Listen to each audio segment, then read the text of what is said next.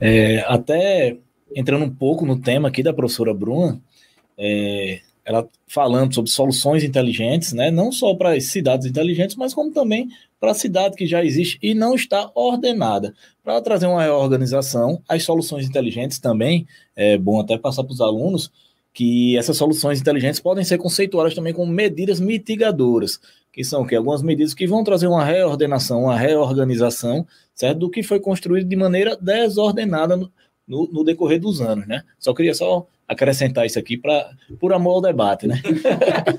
Mas muito interessante, professor Jair, principalmente porque se a gente for analisar ah, toda essa, essa conjuntura, a Smart City ela não é tão antiga assim. Se a gente for pensar na engenharia civil, na hora que se constrói um semáforo, que a cada 100 metros existem novos semáforos, e eu programo para que todos eles fiquem abertos ao mesmo tempo, isso já é um indicativo, né? Assim como o indicativo da mobilidade urbana, que tão bem você trouxe, Bruna. Na, lá nos anos 70, anos 80, a mobilidade urbana era noticiada onde? Nas rádios.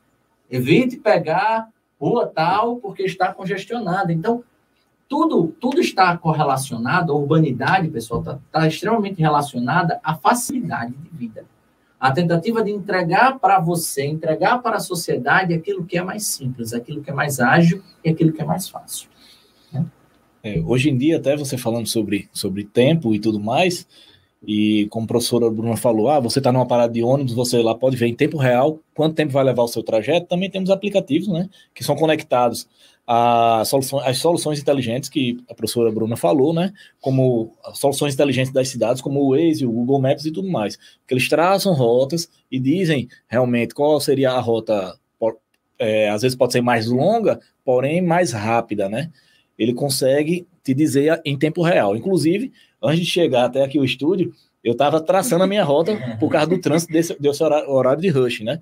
Entre 6 e 7 da noite. Então, o que? Eu já sabia que é, lá do escritório é, seria 19 minutos até, até o, o, local que estamos, o estúdio. É, inclusive, Jair, fazendo uma parte aí na sua fala, eu acho interessante a gente refletir também o seguinte: os aplicativos eles assumiram um espaço de protagonismo hoje na realidade e é uma realidade tecnológica inclusiva. Né? A gente vê a utilização de aplicativos, e aí abre-se o parêntese para quaisquer seja o tipo, por parte da nossa sociedade.